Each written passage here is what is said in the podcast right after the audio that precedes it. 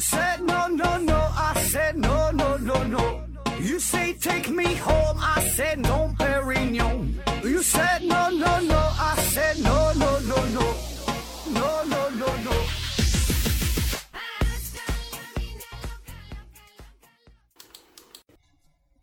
拼命探索，不计后果。欢迎您收听《思考盒子》，本节目由喜马拉雅平台独家播出。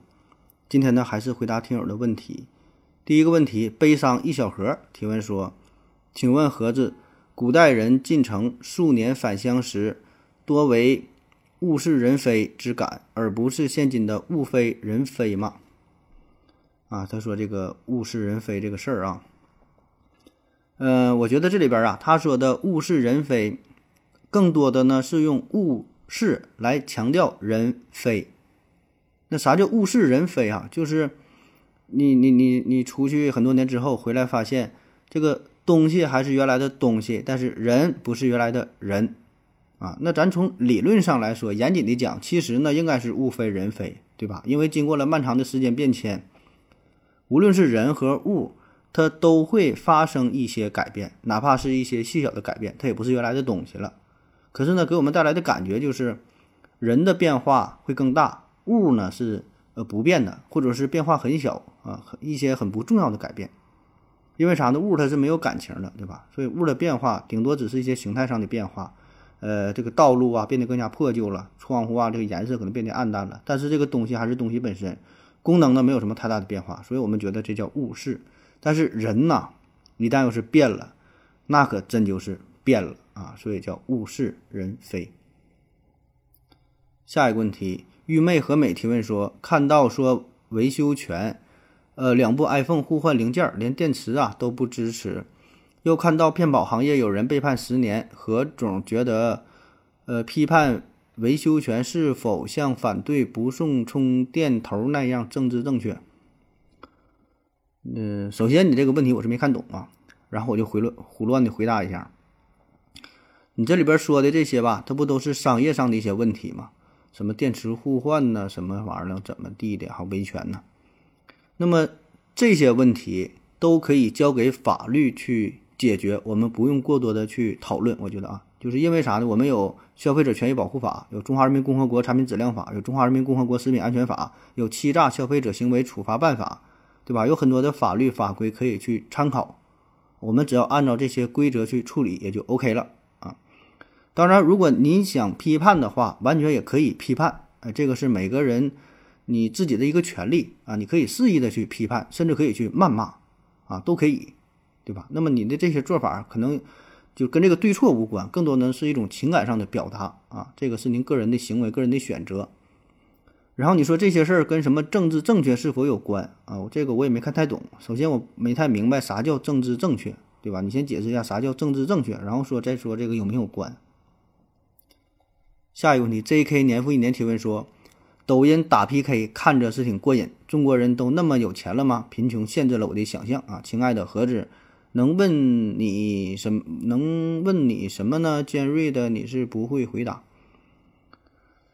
嗯，他说这个 P.K. 的事儿啊，抖音上 P.K. 啊什么的，嗯，这个事儿就是说，你看到这么多有钱人，这就属于幸存者偏差，嗯，就是因为你这些有钱的人。你看到了，你你就注意到了，而更多的没钱的人你是看不到的啊，你是不会注意到的。就像是你在马路上，你会注意到，哎，今天我看到一个宾利啊，看到一个绿色的宾利，看到一个黄色的劳斯莱斯，看到一个什么法拉利、什么保时捷，看到好多豪车，哎，你会觉得现在有钱人怎么这么他妈多，对吧？其实实际情况呢是，呃。这些有钱的，你看到了之后，会更加吸引你的注意力，给你留下深刻的印象。但是绝大多数人是没钱的，那些骑着破电动车的、骑着自行车的，这才是大多数。但是你看了之后，不会留下任何印象，对吧？叫幸存者偏差。所以呢，这些都是沉默的大多数啊，并没有在我们的意识当中，呃，引起你的注意力啊。所以这个感觉是不准的啊。所以还是穷人多，穷人多。下一个问题，往西一点提问说，为什么广东的说唱比较发达？哎，这就是属于先问是不是啊，再问为什么的问题。呃，说到说唱这个事儿，我觉得你说广东发达吧，我并不否认哈，但是我觉得你要单说广东为什么发达，给人的感觉好像只有广东发达，别地方并不那么发达一样啊。所以这个问题有很大的误导性啊。你说唱，你说北京、成都、重庆、西安。呃，长沙等等等等，对吧？有很多城市说唱也都很发达，起码我个人感觉他们不比广东差，对吧？当然这里边没有一个绝对的排名，谁第一谁第二啊？我只是说这些城市都挺发达，所以呢，你单拎出来说广东怎么这就这么发达，我这个事儿没法给你分析。下一个问题，往西一点提问说，我是一个大学生啊，我就想知道为什么上个大学这么多事儿啊？大学里面好多东西是个完全是个形式哈，一点用也没有，自欺欺人。呃，大学还好吧？大学里边这些逼事儿还算是凑合。等你真入真正步入到社会之后，你就会非常怀念大学时光，就觉得大学里边这个事儿还是挺单纯的啊。下一个问题，夏指挥提问说：今天呢，拼叉叉给我推送了一个省电神器，说这个插在插排上，然后呢，就这个设备就能节能啊，真有人买。求科普一下这个骗骗局的原理。另外问一下，我天天听思考盒子拼叉叉，咋还给我推送这么蠢的东西？不是大数据时代了吗？首先，你说这个往插排上插这种节能啊？这个东西我我也不我也听说过，在网上也看到过。那至于这个原理，你你都知道这是一个骗局了，那还有啥原理？那就是骗呗，那有啥原理？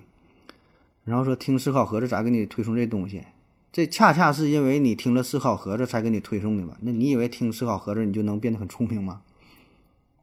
下一个问题，龙大帅提问说：如果某个国家发现了有外星人的存在，会公之于众吗？嗯，发现外星人是否会公之于众？这事儿吧，还真就不好说。呃，我觉得吧，这个分不同的情况，就是主要两方面啊。一种情况就是，如果说这个国家发现外星人之后，感觉这个外星人呐，并不是十分友善，呃，有着这个攻攻击的这个欲望，或者想是呃夺取这个地球上一些资源，如何如何的啊，反正就不想跟你做朋友呗。那这个时候，这个国家一定会对外公布，向联合国发布什么申请之类的，对吧？因为这个毕竟是关系到全人类的大事儿啊，你一个国家的能力也不足以抵抗啊，所以必然呢会呃公布出来。那还有一种呢，就是发现这个外星人呐，他他他不是那种恶意的，是想寻求合作的，想跟你交朋友。那么这个时候对于一个国家来说，可能他就是秘而不宣，不告诉大家，对吧？因为他可以跟外星人偷摸的合作，学习一点先进的技术，那么就可以促进国家的发展，这好事儿，对吧？就不跟不跟别人分享了呗。嗯，下一个问题，詹姆斯·帕金森提问说：“为什么有聪明人和笨人不考虑后天因素？不考虑后天因素，那就是先天的因素呗。这个个人个人这个之间这个大脑的构造不一样，大伙长得不一样呗，所以这个智商就不一样啊。”下一个问题，愚昧和美提问说：“有了磁吸外接电池以后，手机电池会不会做的很小？”啊，说这个磁吸磁吸磁吸外接电池啊。这是最近苹果这方面好像整的挺火的，就是啥呢？一个电池，然后呢吸在这个手机的后边贴上，像一个手手机壳上贴后边，然后直接给手机充电这么一个配件，就精准的对准手机，提供这个呃无线充电的方式啊，看起来挺方便。呃，但我感觉吧，这个东西跟充电宝它没有什么本质的区别，对吧？它所谓的什么无线充电呐，什么如何如何，它不还是一个充电宝吗？携带起来。这也就那么回事儿啊，所以这个并不会使得手机的电池越做越小啊，它顶多就是一个备用电池呗，对吧？所以呢，用起来它没有嗯手机自带的本身这个电池方便，所以它只是一个辅助的设备而已啊。下一个问题，刘曙光提问说：何志老师好，据说金星啊也在太阳系的宜居带上，如果把金星的大气层弄没了，那么金星的温度啊就会是负五十五度。金星的大气层怎么没有被太阳风吹走？金星没有卫星自转轴，怎么还那么稳定啊？说这个金星大气层的事儿，呃，金星这个金星的大气层啊，比咱们地球的大气层呢是更为厚重、更为浓密一些。呃，它的主要成分呢是二氧化碳。那么金星为啥会有大气层啊？这事儿呢说来话长了。那在远古时期，金星、地球啊，咱都是一样的，上边啊都是有这个海洋、有这个湖泊。那么大约在距今三十五亿年前。因为海王星的轨道外移，扰乱了外边的柯伊伯带，所以呢，就有了无数的什么岩石啊、彗星啊这些乱乱七八糟的东西飞向了金星啊，当然也飞向了火星，飞向了地球，就是向这个太阳系内部啊飞了过来。那伴随着无数的陨石下落，就砸到了金星的表面上。那么这个时候，它的温度就开始急剧的升高，水分大量的蒸发，什么什么湖泊什么玩意儿都没了啊。然后金星内部的二氧化碳这些这些气体呢，就开始释放出来，从这个地壳当中释放出来。那么这些水蒸气啊，什么二氧化碳呢，就形成了一道天然的屏障啊，形成大气层。那当这个太阳光直射到金星地表以后，就不再返回太空，因为它有这个保护嘛，所以是只进不出。所以呢，这个金星就像是一个高压锅似的啊，这里边的温度啊持续的升高，然后岩石当中这个碳呢不断的剥离出来、释放出来。那在紫外线的作用下，水解成氢和氧，氢气呢又逃逸到了这个太空当中，氧元素呢又和碳元素结合，又形成了二氧化碳，呃，又形成更多的大气层。所以呢，这种温室效应不断的增加，就形成了恶性的循环，二氧化碳就越来越多，哎，最后形成了金星现在的这个这个大气层，啊，当然，这个由于太阳风的作用，确实会导致一部分的金星大气被吹散到宇宙当中，但是因为它有源源不断的新的这个二氧化碳产生，产生的速度比这个吹的这个速度还要快，哎，所以它就有了这个大气层。下一个问题，思维盒子提问说，请问盒子，古人的生卒啊是怎么算出来的？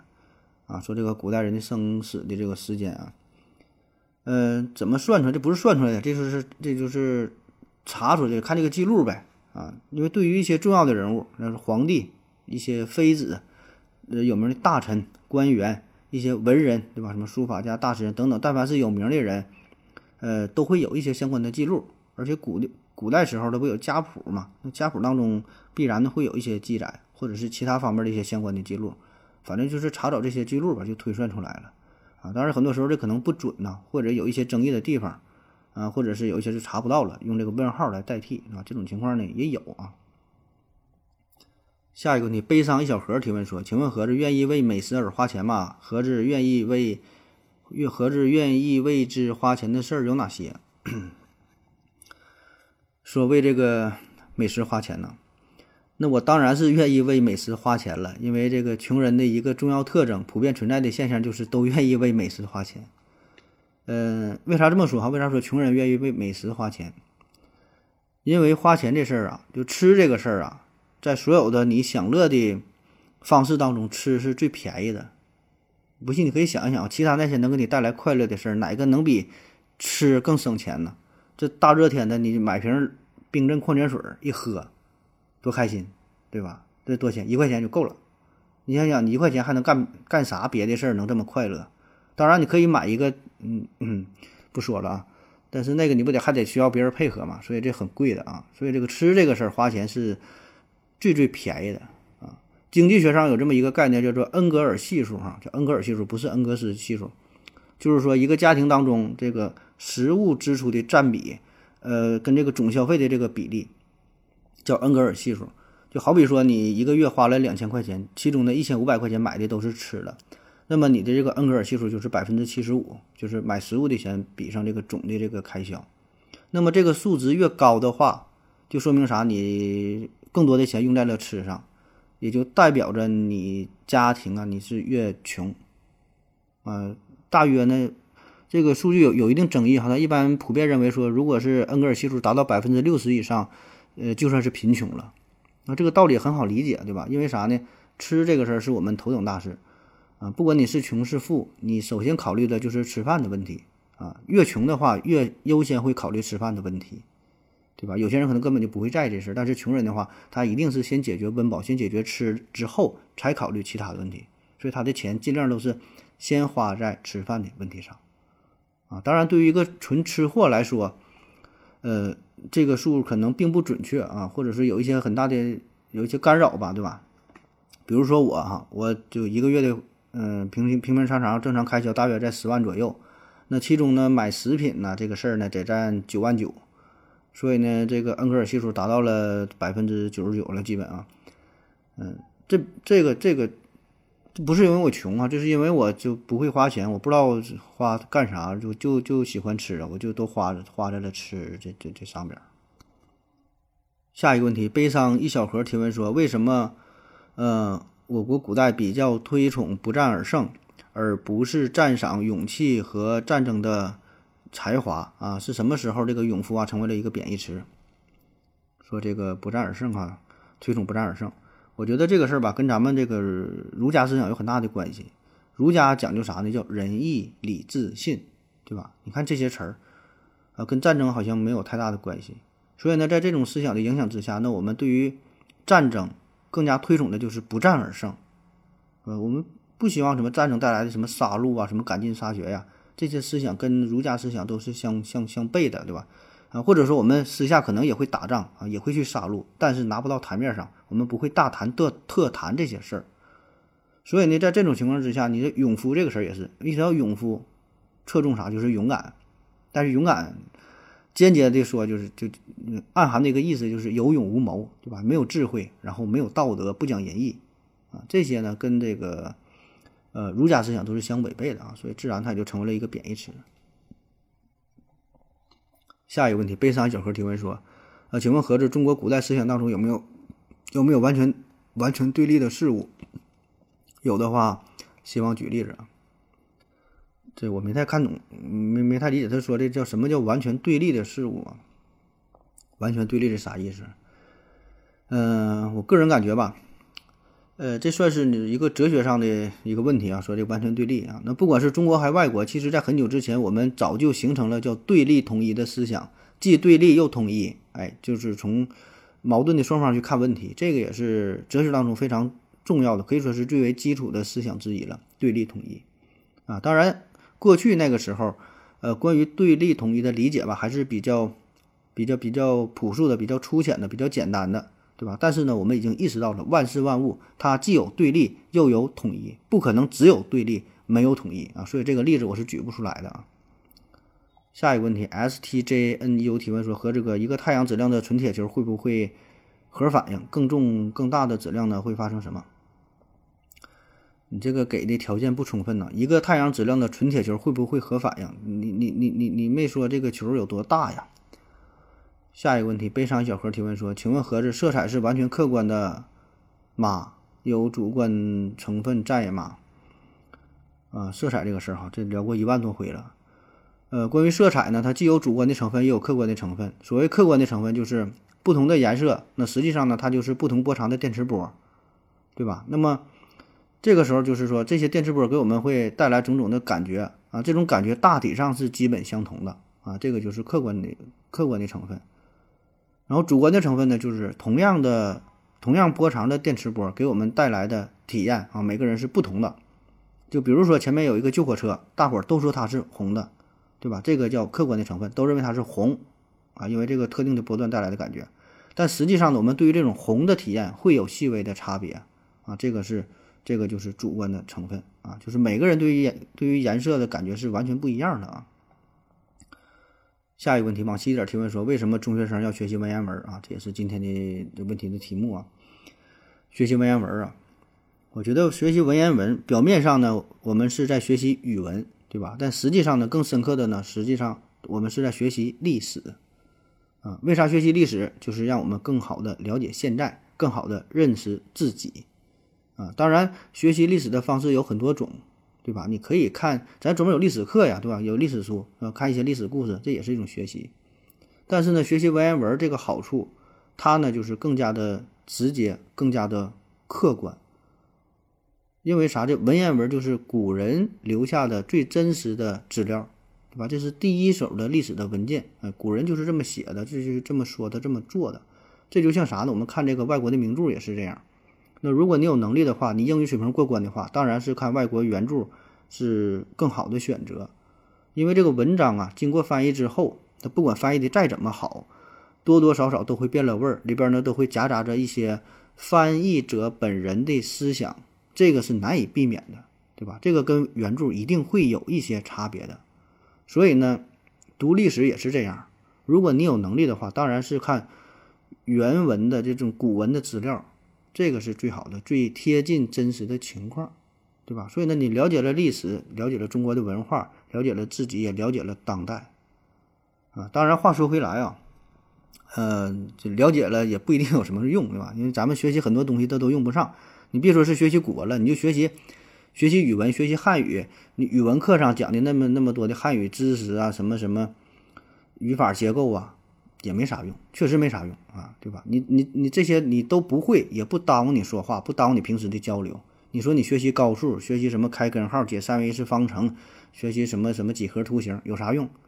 你买菜的时候，你给人讲价能用上吗？用不上，对吧？你做饭的时候，炒菜的时候，你也不会考虑到什么化学反应，对吧？你你知道了美大美拉德反应怎么有啥用？没啥用，对吧？做菜会做就是会做，不会就不会做。你学习了什么历史知识、政治政治知识有啥用啊？对吧？你才默默无闻的从事着自己的这个小工作而已。嗯，但是重点就是你把所有把学习这些东西综合在一起，放在你的身上，最后沉淀之后，就会成为了你的素质。素质，这就像你的内裤一样。也许呢，你一年多年也不会露出来一次，十年八年，甚至你一辈子也不会露出自己的内裤，大伙儿也不知道你有没有。啊，你也不必向别人主动的去炫耀自己的内裤，但是偶尔啊，或者说有一些机会，或是主动，或是被动的展现出来之后，大家就会知道了，你有这个东西，而且很好啊，这个就足够了。好了，感谢您各位的收听，谢谢大家，再见。嘿，感谢您的聆听。如果你也想提问的话，请在喜马拉雅平台搜索西西弗斯 FM。在最新一期的节目下方留言即可，欢迎您的参与，我在这里等你哦。